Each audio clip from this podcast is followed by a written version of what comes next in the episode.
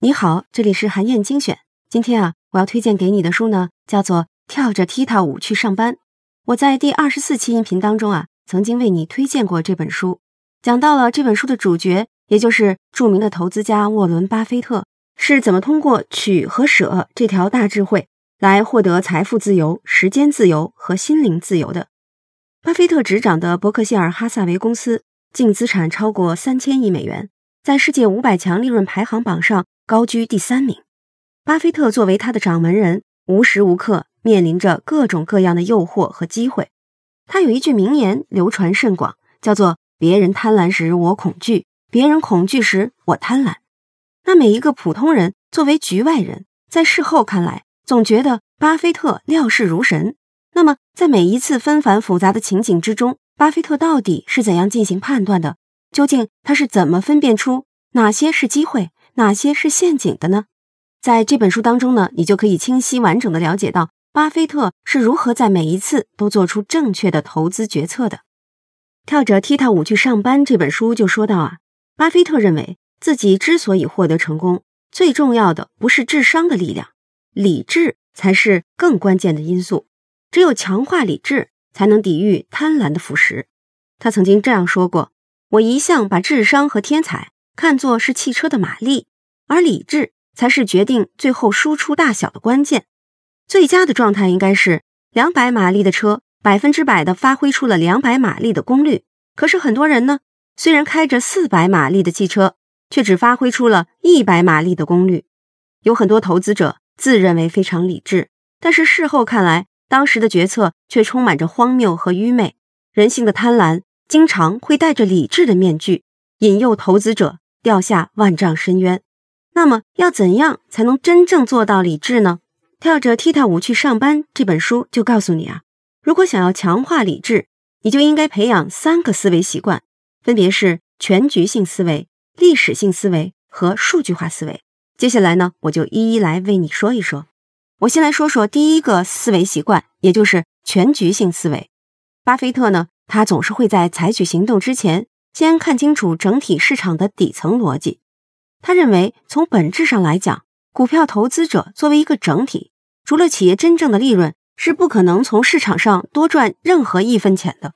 换句话来说，只有当投资者的回报来自于企业的利润，股市才是使所有人都能获益的正和游戏。这也是股市存在的基础和它发展的根本动力。进一步来说，如果投资行为是建立在市场的底层逻辑上，就相当于是走在宽阔的大道上。一旦你走惯了大道，自然就能轻易屏蔽来自于小道的诱惑。正确的市场逻辑才是你最坚实的安全边际。当整个市场都处于非理性状态，只有你能保持理性的时候，机会就来了。巴菲特就很擅长在市场整体估值水平很低的时候，挖掘被低估的股票。这样就能获得双重安全边际。比如啊，他就认为，在股市的总市值和 GDP、GNP 的比值在百分之八十左右的时候，就是进入股市的最好时机。那接下来呢，我再来说说第二个思维习惯，也就是历史性思维。无论任何人啊，都难免会受到后视镜效应的影响。也就是说，人们在判断市场未来走势的时候，总是会给已知的信息赋予太大的权重。比如说，如果股市现在的行情很好，人们就会更倾向于认为未来的行情也会很好。如果要想突破这种心理效应，就必须从历史经验当中寻求帮助。巴菲特呢，就通过研究美国股市的历史，挖掘出了许多非常有价值的规律。像是股票其实可以被看作是一种特殊债券，在扣除了通胀等等因素之后，年复合回报率大概在百分之七左右。又比如。美国股市总体估值存在一个十七年周期的现象，还比如投资者的回报当中有将近三分之一被各种类型的帮手给拿走了。巴菲特啊，他就是通过挖掘历史经验，得出了这些表象背后的底层逻辑关系，完善了自己的全局性思维，让投资决策更加的精准。最后呢，我来说说巴菲特的第三个思维习惯，也就是数据化思维。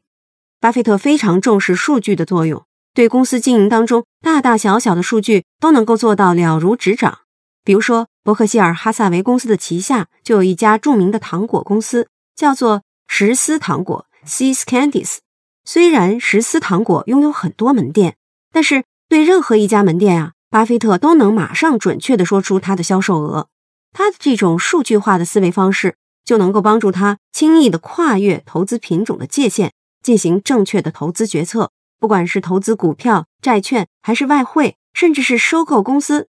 巴菲特都能在自己的头脑当中把它们换算成未来可以获得的一系列现金流，根据这些折现的现金流，他就能轻易的算出来这些项目的真正价值，然后准确的进行投资决策。不过啊，巴菲特绝对不盲目迷信数据的作用，他不相信单独依靠数据就能获得投资的成功，这和那些执着于量化投资的人有很大的不同。